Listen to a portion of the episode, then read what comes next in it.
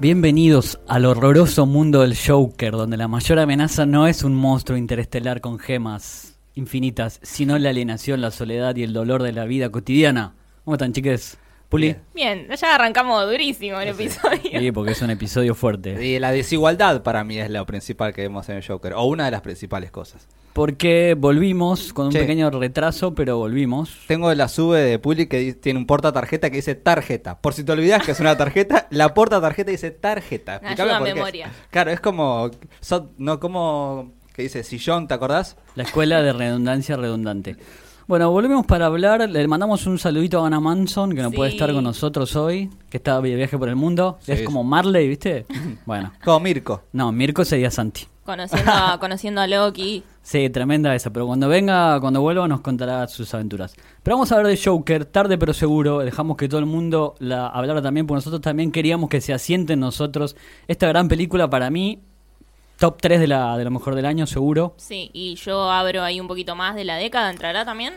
y entre las 10 me parece que va, ¿eh? Sí, es una locura. La verdad que eh, me parece que es lo que necesitábamos y es a lo que estábamos esperando, ¿no? Cuando ya Sí. eh, la nueva generación de villanos y villanas eh, llegó a esto. Esto es lo que necesitábamos y esto es el fin de, de esta nueva temática que es justamente los villanos. Sí, y resalto lo que dijo Josi recién de esta película no es para con- consumírsela así rápido, es, es para procesar, para pensar, para analizar y está bueno, celebro, festejo que una productora que lo único que hace es sacar películas por guita como Warner nos haya dado esta, esta pieza audiovisual que es hermosa y que ahora vamos a hablar de eso. Sí.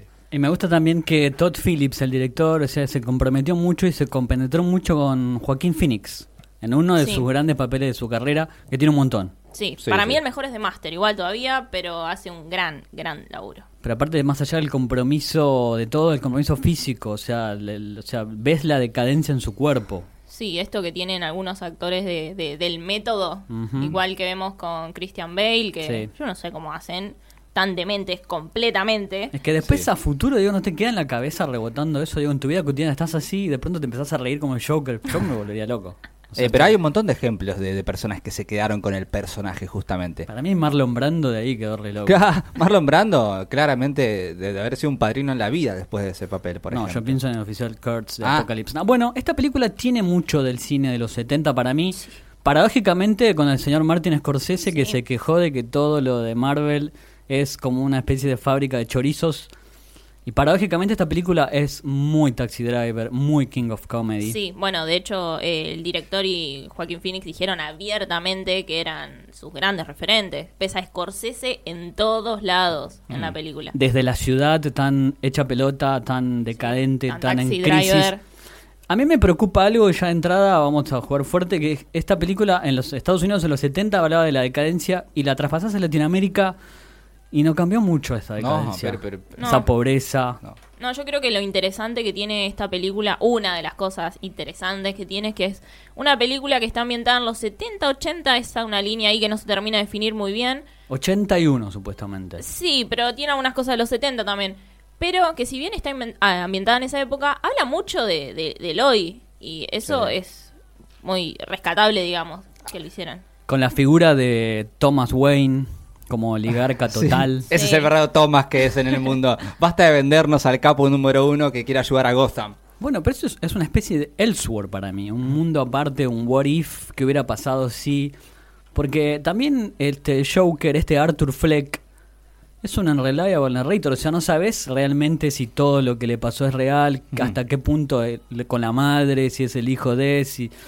Es como, está buenísimo eso. Bueno, a mí me pasaba que eh, mientras veía la película, yo en mi mente decía, oh, qué feo esto, ¿por qué van por acá? Al principio, cuando empiezan con esa risa, yo digo, ¿por qué ya quieren forzar la risa de entrada? Pum, me cerró la boca con lo de la tarjetita, la esa escena. Después lo mismo, lo de la chica, yo decía, qué rara esta relación, no, no me cierra, ¿no? Sí. Pum, es mentira. Lo mismo con lo de, lo de Thomas, que no te termina de saber si es el hijo o no. La película me cerró la boca en cada duda que yo iba teniendo, y progresivamente, digamos, y eso es increíble. Es incómoda desde entrada, es cierto, Oh. cuando empezás y arranca y se ríe y decís, qué bueno esto, y después decís, Sí. no, no está bueno. Y- Porque venimos de un mundo, la verdad que para mí esta película también destripa la superficialidad que estamos viviendo del cómic, del mundo que viene y pasa todo rápido. Esta va al hueso todo el tiempo. Sí. Yo, Eh, mm, digo, perdón, digo, yo la catalogo esta película como un drama político-social. No la puedo catalogar de otra manera. Es una tragedia también. Es una tragedia social y cultural de una muestra de cómo eh, un Estado desfinancia la, la salud, de cómo eh, la desigualdad en la sociedad, esto es lo que provoca, ¿no? sí, el rechazo constante. La alienación, constante, la soledad. El rechazo no solo de, de él como persona, sino de él a él mismo también se siente Sí. rechazado, ¿entendés? Sí. Él se siente de otro mundo. Eh, entonces por eso hace, hace hace lo que hace y pasa lo que pasa, por eso eh, lo ven riéndose y lo quieren cagar trompadas o le pegan, bueno, la escena del tren que es como la escena donde él termina de cambiar, te muestran, ¿no? Que él termina matando a estos, a estos tipos. O y sea, se- alerta spoiler. O sea, este episodio es full Sí, spoilers. Ah, sí, bueno, un poquito tarde, pero... Porque Bueno. algún loco va a decir, ay, no la vi. Bueno, vieja, ya está. Pero me parece está. que es, es la muestra de cómo una sociedad te, te- te puede dejar tirado mediante solamente no darle bola o de financiar lo que es la, la salud. Porque de hecho, cuando la, la- la película empieza diciendo, che, este programa no se puede pagar más, no podemos seguir con el tratamiento.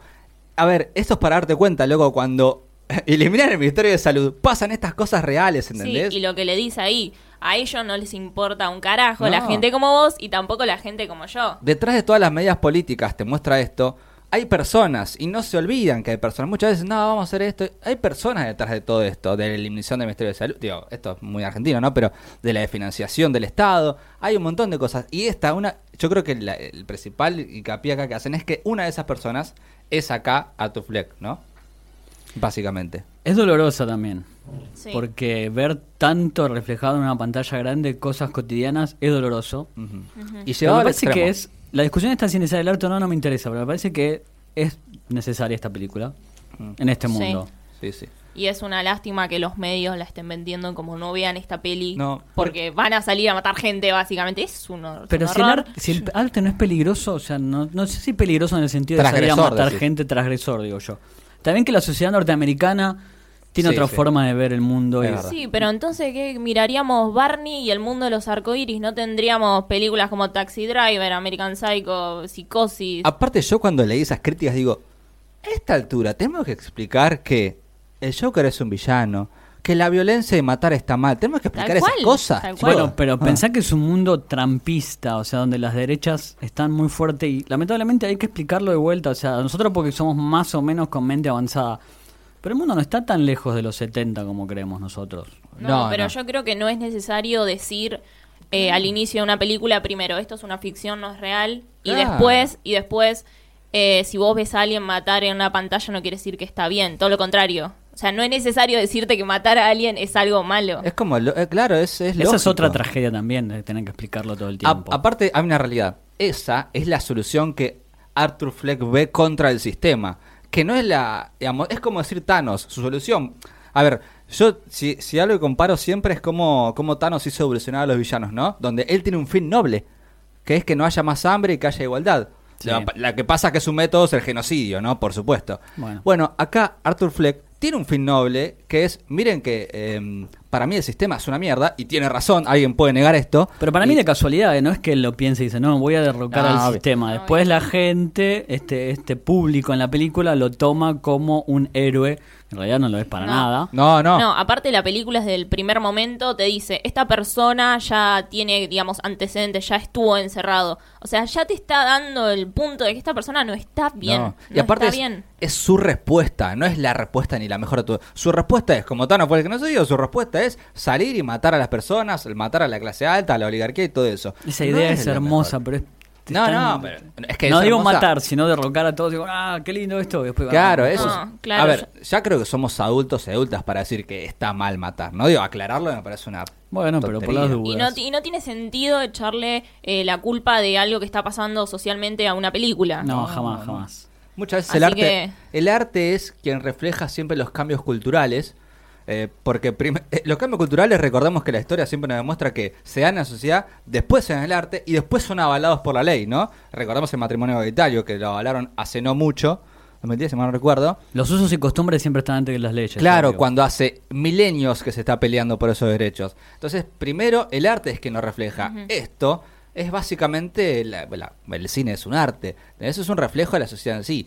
Lo que sí, Sí. no va a ser que esta es la solución, chicos, ¿eh? por supuesto, chicas. No. Sí, para mí esa, esa discusión que se dio este, este tiempo no tiene sentido, No. no, tiene dónde, dónde caerse. Si no veamos todos, como dije hace un rato, veamos Barney, el unicornio parte 1, 2 y 3 y Eh, listo. Sí, y Game of Thrones fantasía, nada más. Claro. Si quieren ser claro, eh, si no es transgresor el arte.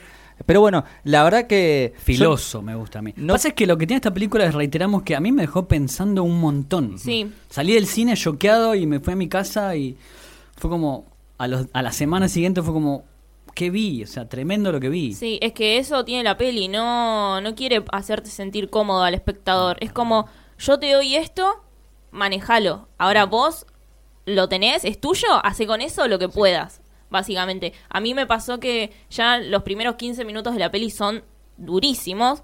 Y yo la fui a ver con Leti, que le mando un beso grande. Sí, pero te vamos a invitar a Sí, Saludos, tiene que Leti. venir. Eh, y la vimos en un cine en La Plata, en lo que después de 15 minutos no salieron los subtítulos. Entonces, No. ¿qué, qué hicieron? Pusieron la película de nuevo. Y habían pasado 15 minutos y yo dije, no puedo volver a ver estos 15 minutos de nuevo. Con esa risa cuando Eh, y empieza. aparte, cuando le dice, mirá que no podemos seguir con el programa. o Ya la sea, escena que lo están cagando a piña en el piso y él se queda, no, no reacciona, es durísima la película. Entonces yo me pasó eso. Había visto 15 minutos nada más. Yo digo, no, pará, otra vez no me lo pongan, no los puedo soportar. Ya saben, gente de La Plata, no le hagan esto a Puli. A nadie. ¿Cómo va a pasar esas cosas? Pero aparte de esa sensación de asfixia, o sea, nos vamos a hacer repetitivos un poco porque la verdad que la película es excelente. Más allá de que visualmente en producción es increíble. Sí, bueno, ese es otro punto bastante eh, importante. Esto de la película es hermosa y el contraste de lo que te está contando es durísimo. Es como, es hermosamente angustiante la película. Ese es el juego, me parece. Yo creo que eh, cuando hablan a veces, o veo muchas producciones que te muestran eh, cosas tan tenebrosas como esta, por así decirlo, y te la cuentan de una manera linda, es como que te da vuelta la cabeza. A mí siempre esas cosas me hace acordar de Handmaid's Tale, ¿no? Como... La primera temporada. Claro, no, pero siempre me acuerdo de, de cómo te quieren hacer demostrar que las cosas son normales como ahí lo es, ¿no? Déjame estar, me acuerdo que el momento de la, entre comillas, ceremonia, que es cuando... Terrible la- cuando la violan, Sí. básicamente. te- yo el, el- no sé, te muestran todo en colores pasteles, con un plano lindo. Y es los como... rojos, los azules. Te está mostrando como una familia eh, en un picnic, en un parque, pero en realidad vos estás viendo una violación, ¿entendés? Entonces la, la cabeza te hace decir que, pará, lo que está pasando está normal en ese universo. Y esto es lo que quiere hacer el Joker, ¿no? Mirá lo, lo que está pasando, es normal.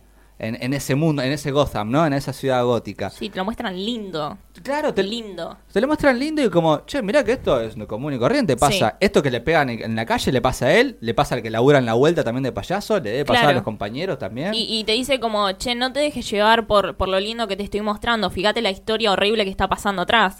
Me gusta también que es una subversión del mito de Batman porque nosotros siempre vemos desde la perspectiva de Batman, del comisionado Gordon, y nunca de la gente. Te pones a pensar y decís, claro, yo vivo en una ciudad que de pronto viene un loco con disfrazado de pingüino y uno de, de Joker y vos decís, claro, Sí. sería terrible. Bueno, Sí. y es, fue una gran introducción para mí a, a lo que es Ciudad Gótica o Gotham real. Porque viste que siempre nosotros cuando vemos Batman nos muestran que es una, es una ciudad o- muy, muy oscura, siempre robos, pero no te muestran más que eso. Pero te siempre la vemos que- desde la altura de Batman, Claro, nunca sí. desde el piso. Siempre dicen que hay inseguridad X, sin mostrarte que este me parece que es un gran inicio para decir, mira, la inseguridad empezó acá, por Sí. la lucha contra este sistema, que, Es que- de unos violentos, ¿no? Y Claro. violentas, ¿no? Es que eso hace la peli. eh, baja a tierra todo. Tanto Claro. al personaje del Joker, que capaz, no sé, con Nicholson ya lo veíamos muy car- caricaturesco. eh, no te crees que te puedes cruzar un Joker en la calle. A eso voy. Es y que- trae a tierra todo. Sí. Al, al oligarca, a, a este sistema que está mal y no apoya a, a- a lo- a, no sé, a, todo el mundo. Apoya solamente a los ricos, que es algo que se ve muy en Argentina Sí, sí. también. Eh, y Arkham. eso, sí, también. Al asilo también de Arkham, me estaba Sí. olvidando. Baja tierra todo. Eso le digo, para mí le pone realidad a lo que vemos. Y no quiero dejar de hacer un paralelismo como, como para mí siempre va a ser la base de lo que es decir, que es con Batman la serie animada, donde por primera vez en la historia empezaron a mostrar los sentimientos de los personajes. De hecho, Batman la serie animada es lo que es porque Bruce Wayne empezamos a ver cómo lucha él contra sus demonios, lucha él contra la, la pérdida de los padres, todo. Sí. Y acá es como un paralelismo con esto. Fíjense cómo el Joker es también una lucha sobre lo que le pasa a él, sobre el sistema, con la madre Con la también, con la familia, con el padre. Terrible lo de la madre. ¿Entendés? Sí. Es como un yo creo que Batman la serie animada fue el ejemplo de lo que hoy es DC a nivel audiovisual, no, no hablo Sí. a nivel cómics, es otra cosa. De, de cómo se tienen que mostrar las cosas. Hoy el, el Joker es puramente lo que siente él. La película son sentimientos de él y cómo los lleva adelante. Sí, eh, me quedó algo colgado que me gustaría decir cuando hablábamos de lo bello, lo bello que es la película visualmente. Sí, la baba te quedó colgando. Eh, además de lo técnico, hay otra cosa que siempre le asociamos a algo lindo, a algo feliz, que es el tema del baile. El baile siempre Sí. se asocia al festejo, a la celebración. Y acá es algo horrible. El baile del Joker como liberación de esto soy y después voy y te mato a tres personas como si nada. Y, y me- el baile me parece eh, un punto súper importante en la película y cuando él termina de matar a estos empresarios que se encierran en ese baño returbio Sí, y, hace ese baile que lo pienso y se me pone la piel de gallina.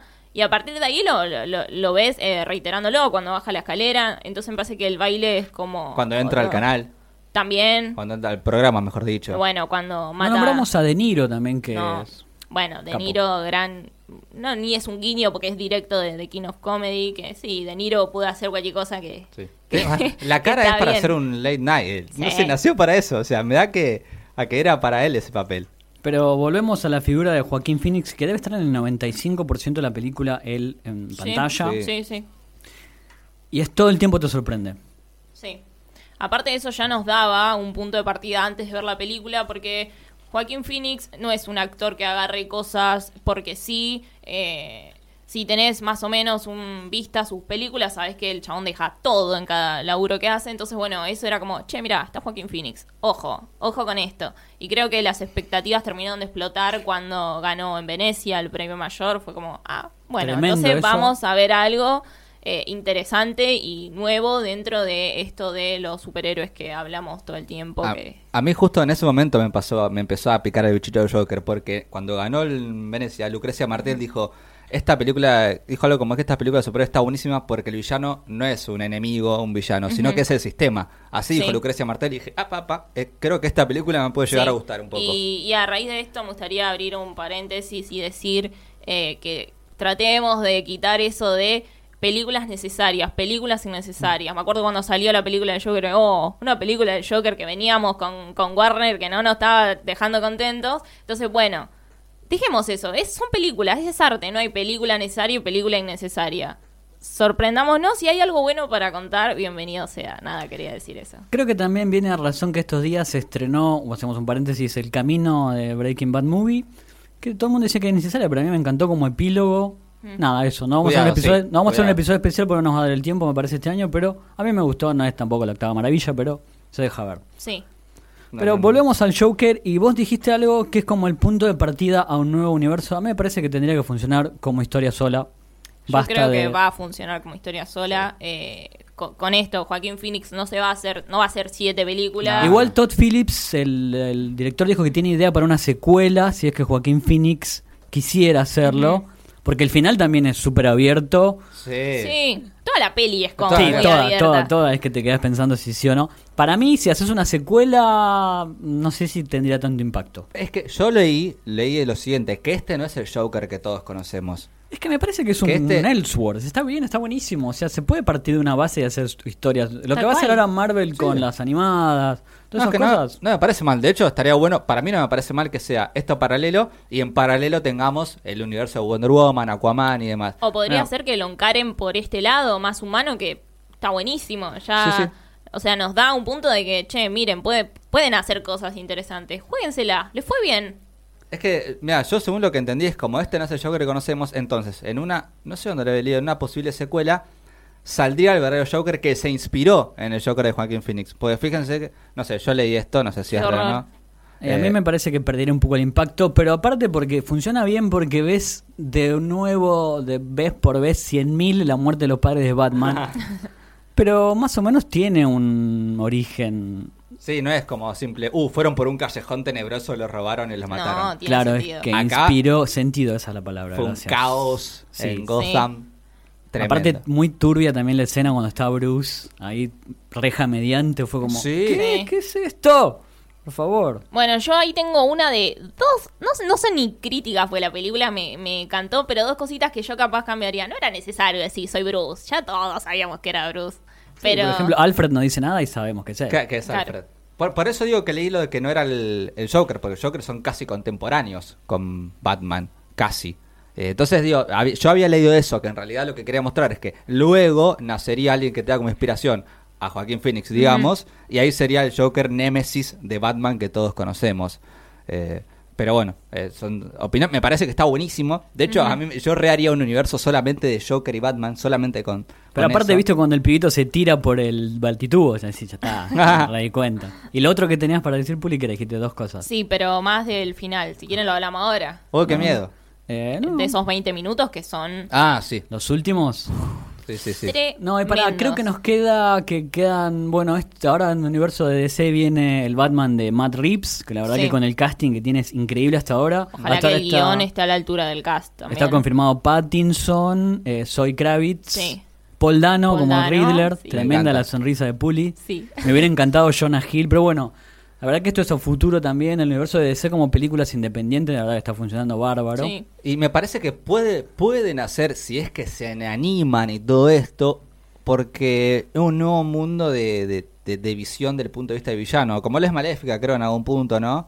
Como él es Suicide Squad, entre mil comillas, Sí. ¿no? Digamos, villanos... Barramos bajo la alfombra, ni lo nombremos al señor Leto. Chao. No, bueno, pero digo, centrado en villanos eh, y que tenga su punto de vista. Sí. Eh, no es nada nuevo, por supuesto. No, yo creo que más que nada eh, se tienen que jugar por eh, darle libertad creativa a los directores, apostar por un cine de autor, quizás como lo hizo acá con Todd Phillips. Eh, y nada, yo creo que es eso, sacar un poco eso, el trajecito de empresa y yo te corto y te hago el montaje que quiero, como hicieron con el Escuadrón Suicida, que no quiere decir que igual eh, iba a ser una gran película, Sí. pero eh, dejen a los directores hacer su trabajo. Bueno, y ahí quiero volver a Scorsese. Me parece que la crítica de Scorsese al cine de superhéroes como hecho, como género, sabemos que no existe, pero me parece que iba por ese lado. Yo lo entendí por ese Sí. lado. Y me Sí, parece sí. que es, es una crítica razonable. Obvio, aparte siempre hay que escuchar lo que diga Scorsese, siempre. Obvio. Pero lo que voy es que la gente dijo, no, ¿cómo no va a ser cine Marvel? Es cine, pero entendemos, y nosotros lo dijimos muchas veces, que el de Marvel es una es de productores y la marca de los directores se ve en las últimas, Sí, hasta ahí, hasta Sí. donde los dejan, que fueron las más exitosas. sí, no, básicamente Scorsese... Está bien que crearon un universo y está buenísimo y funciona bien y lo Sí. vemos y lo queremos mucho.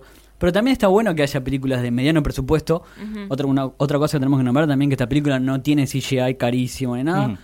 Y la verdad que está haciendo un éxito comercial que está buenísimo también eso. Sí, no, Scorsese básicamente quiso decir como... No se la, está- no se la juegan. Claro, Son habrá- como... Es una máquina de hacer chorizo película, básicamente. Se habrá referido a las, a las más... Igual no, sé, somos a exégetas de Scorsese, No. pero lo queremos mucho. Pero me parece que nosotros entendemos que va por ese lado y es una crítica que la verdad que la escuchamos y nos gustó y estamos a favor, sí. Yo por lo menos. Siempre, yo siempre, siempre con la camiseta de Scorsese, perdón. Y ahora que van a estrenar Irishman en Mar del Plata, si la ven a Pula en Mar del Plata no la saluden porque es vergonzosa. ¿Por qué? Mentira.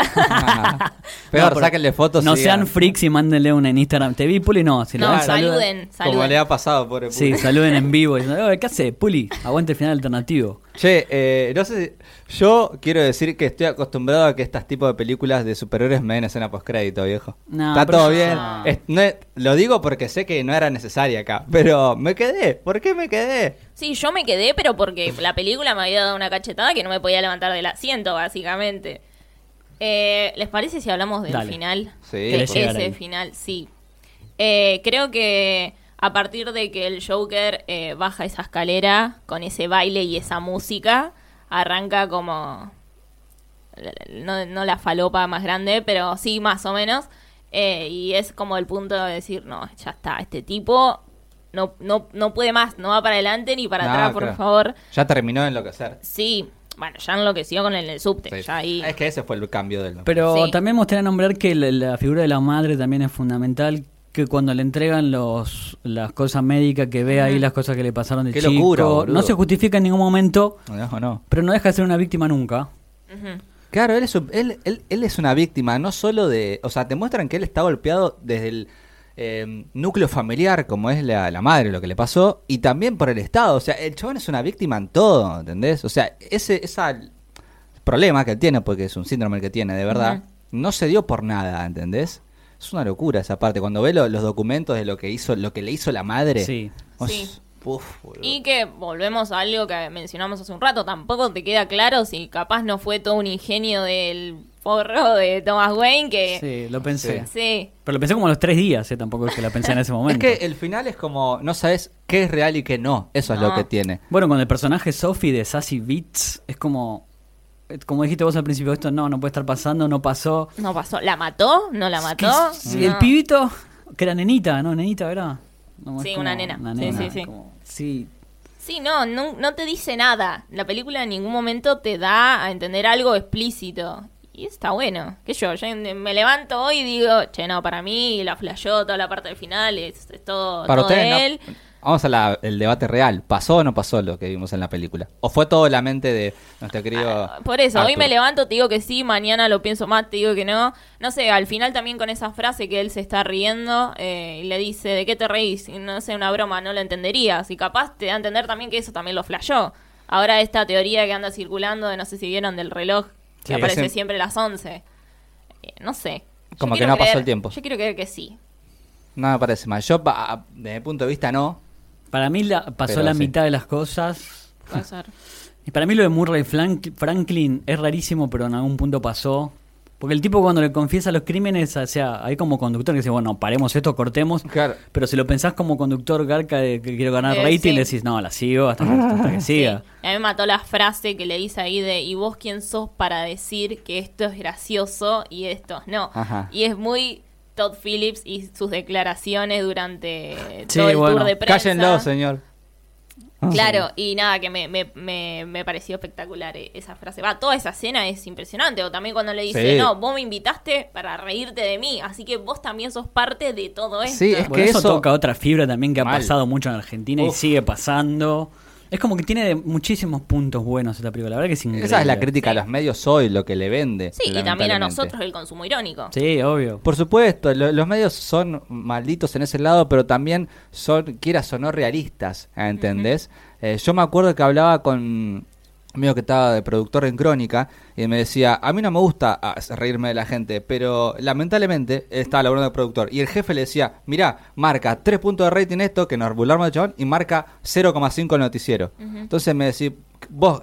Le decía al jefe, yo como jefe, ¿qué tengo que hacer? ¿Que marque 3 o que marque 0,5? ¿Ves? O sea, es un círculo malísimo de los medios, negro, Sí. maldito, para vender, porque evidentemente les vende, y nosotros como consumidores también es una autocrítica que la hace Arthur Fleck, que dice eh, lo que Sí. decía vos, Puli, de, de que pues, se ríen de mí, vienen a reírse de nosotros, y es un círculo maldito de, la- de las dos partes, ¿no? Sí, también eso se ve reflejado en la escena del cine. Es como todos los ricos nos estamos riendo disfrutando una película y afuera se está viniendo el mundo abajo. Sí, eso ni hablar. Es, es, esa, esa, esa imagen es tremenda, es la contraposición en sí. Sí. ¿Entendés? Es ricos disfrutando del arte versus pobres eh, luchando por sus derechos. Sobrevivir, casi. Claro, por- sí, por sobrevivir. Es- es- esa, esa imagen es tremenda. No por nada pasó eso y no por nadie se encontraron eh, Arthur Fleck y Y que cierra con esa frase de... ¿Qué crees? ¿Un autógrafo o algo? Es como, Sí. no, no puede ser tampoco. tan cínico vas a ser, hijo. Aparte, si le querés buscar este, la conexión con los cómics, vas a encontrar muchísimas. Lo que pasa con el host, el talk show, pasa en Dark Knight Returns. Ah, vi la película, Eh, verdad. cuando habla con la con la psicóloga al final en Arkham, pasó muchísimas veces en los Sí. cómics, hasta en otras películas. Sí, cuando agarra también la cámara eh, después de matar a- al personaje de Niro, también es Moe Joker. Sí. Tiene como cositas. Y la frase, ¿no? De, de Killing Joke, la... la Hay un montón de, de un mal puntos. día. Sí, tuvo un a- mal día, esa es tremenda que también. todos estamos a un mal día, eh, entre comillas, ser el Joker o algo así, o volverse locos, ¿no? Esa es Sí. la frase, algo así. Entonces esa frase tenía que estar ahí y de hecho estuvo en el final de la película porque yo creo que es la, frase, la frase que define a y él. con eso promocionaron toda la peli también. Mm, es un poco eso. La, eh, es genial, ¿entendés? Es, eh, no sé, me parece un... eh, la crítica es, ¿es una película de superhéroes o no? ¿Viste cuando es eso? Decís, bueno, no sé, no sé si es superhéroe, no, me sé. importa. ¿no? Tampoco sí, no importa, a mí no me importa. Es un personaje de superhéroe, nada más, de cómics, ¿no? Yo No. creo que tiene muy a favor esto de ser uno de los villanos, uno de los personajes más icónicos de la, la cultura pop. Sí. O sea, si era uno X, Pepito, no sé si iba... Eso o es lo que sea, digo. iba a ser un peliculón seguro, pero no iba a impactar y no estaríamos hablando tanto de eso. No, y aparte va, yo creo que está bien vendida desde ese punto de vista porque va a llegar a un público que capaz no te la miraría. No, yo Sí. fui con mis viejos que cero a ver esa película, por ejemplo. Claro, capaz X que no mira de superhéroes o no le gusta eso, eh, no la habría. En cambio, acá te metes en un público que, que te la va a consumir solamente Sí. porque está en el universo Batman, porque lo conoce. Y también esto de que no necesitas verte 35 películas para entender, no necesitas leerte dos tomos, ver una serie y ahí vas, eh, eso también influye. Sí, aparte es un... Bueno, José es más del cómic. Es una historia original, no... no Sí, es original, pero tiene muchos puntos de contacto, pero me parece que también está buenísimo eso, que decís que se puede ver así sola. a la claro, vez pero está. a la vez se hace cargo del personaje y sus actitudes y sus cosas, no es que es un Joker completamente fuera de sí. Pero aparte de los detalles que encuentran los locos, por ejemplo, cuando empieza está en el vidrio, en el espejo, y Mm. ves que está la figura esa de Batman, me parece increíble. Yo no lo había. ¿Coincidencia o No Todd sé. Phillips es un sacado? Para mí, a, a ese nivel de producción no existe nada, nada en coincidencia. Nada es coincidencia para Pero mí. eso es hermoso y Es una yo no lo noté ni ahí. cuando No. Nadie no. lo va a tener, chicos. La tenés que ser muy... Y la también ahí a de- Todd Phillips, eh, Bo- Bostero, ¿lo vieron? Sí, ah, sí. sí, bueno. Son dos colores. Es, La nuestro 12 año, decía. es nuestro año con Stephen King, con el mate de Sí. Independiente. Sí, y con... Ah, Green Book fue el año pasado, ¿no? Eh, sí, Sí. sí, ah, de. San Lorenzo también era. Sí. Es verdad. Los trae. Es una discusión muy eh, banal si decimos si es o no el mejor Joker. Para mí sí, porque todos los Jokers son completamente Menos- distintos. Bien. Leto. Te barremos bajo la alfombra. Qué maldito. No, pero yo abono, abono, abono como el cantante de YouTube. No, abono, abono esa teoría de que este es un Joker diferente, es, no se puede comparar con ninguno, porque de hecho los demás Jokers fueron el enemigo de la película. La película era de Batman o Claro. Suicide Squad. ¿entendés? Este es la película de él. O sea, si querés compararlo en una buena manera, es si hubiera salido una película de Heath Ledger de Joker. Sí, aparte Nada los tiempos en pantalla, Por eso, eh, no, los no. tonos, este es un dramón, los otros son más cien- eh, ciencia ficción, así, acción. No, no- Claro. no, no se pueden Acá comparar. cuenta los inicios, no, no es una comparación válida, ¿entendés? Pero sí me parece que es como, eh, eh, es increíble. Sí, yo ¿viste? creo que va más en gusto de cada uno, que Claro. mucha gente no le gustó esta película porque esperaban algo más cómic, quizás. En quilombete, capaz. Sí, que aparezca ahí Batman colgado de algún lado, no sé. Bueno, y me parece que tenemos que ir cerrando con Sí. no lleves a tus niños menores de 15, 16 a ver esta película, porque la película no lo amerita. No, y que los cines controlen, si son para Sí. mayores. No, de hecho, sean legalmente no es para mayores. ma- No, pero entran igual. Sí, igual. Ah, qué Sí. malo. Pero viste cómo es ahora el Zeitgeist, ¿eh? Superhéroes, llevamos a los pibes. Y Sí. los pibes, o sea, llegás y te empieza a reír un loco así y decís, no, esto no es para niños. Claro, Y para mí tampoco. Para mí sí, tampoco. mucha violencia, viejo. Aparte, el final que me un tiro en la cabeza, como muy fuerte. no, me spoileaste. Dijimos que iba a ser, bueno, ese final fue tremendo, no sé. Sí. Creo que fue el más inesper- lo más inesperado de la película para mí. ¿Qué quieren que les diga? Sí, bueno, ahí va mi crítica. Yo la, te- la hubiera terminado con él haciéndose esa sonrisa de sangre en, el- en la cúspide de la locura. Ah. Yo lo terminaba ahí. No me ponga la otra escena más tranqui. No, pero la otra escena más tranqui es para que vos digas, ¿esto pasó o no?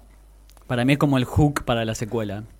No, no. No, es que si no ponían la escena, creo yo, ¿no? De, de él terminando de hablar con la, Ujú. con la psiquiatra. Ahí era como que, bueno, pasó todo, se puso la sonrisa y terminó la película. Sí, pero también te, ocurrió. dejaba, te dejaba abierto, es como lo encerraron, se escapó, qué pasó con esa revolución. Creo que también era interesante terminarlo ahí. Sí, pero ahí te, te obliga a que eso pasó de verdad. Digo, eso... O no. Eh, pero eh, si no antes, ¿en qué momento dudas? Yo antes nunca dudé si hubiera pasado. Solamente dudé en el final cuando... No, Che, cuando- pará, la película empieza y termina igual. Empieza hablando con la psiquiatra en un lugar cerrado y termina hablando con la psiquiatra con la misma... Y pero ya desde lo de esa supuesta pareja, ya ahí es un punto Sí. de partida de, bueno, No, esto, pero- esto te contamos que no pasó. Ahora en adelante vos Ah, puede ser pensá también. lo que quieras. No, pero cuando está mirando la tele y está en el talk show de la con pelea. Murray también. También. Pero bueno, la verdad que me parece que podríamos seguir horas literalmente hablando del Joker, pero lo vamos a dejar con las dudas para las redes que nos digan si les gustó o no. Si no te gustó, decirnos por qué, la verdad que yo no voy a entender nunca por qué no te Ah, gustó. bueno. Tal vez sí, no, Y tampoco si- y si- seamos tan... Y tu opinión si pasó o no, decime por qué. Sí. Díganos por qué, guay, viejo. Pero entonces nos despedimos con sus redes. Eh, sí, yo puli-ragoy con Y. Nico. Arroba Nicolás Darfe o Nicolás.darfe en Instagram también. Eh, Ana Manson es capitana con doble N, si no me equivoco. Sí, muy bien. El del podcast es Final Podcast en Twitter, Final Alternativo en, En Instagram. En Instagram, Sí. háblenos. Facebook, Final Alternativo, buscanos tal vez. Estamos en todos lados nosotros. Sí, nos falta el Letterbox que no lo hicimos Y todavía. Snapchat. ¿Por qué tiene Snapchat? No, subimos fotos de dos segundos ahí boludeando. TikTok. Eh, el mío es José Arañaraz, que no no me presenté al principio, ¿no? Horrible. Porque Ah, pero está- ya te conocemos. me hubiera dicho Arthur Fleck. Y nos vemos en la próxima. Beso.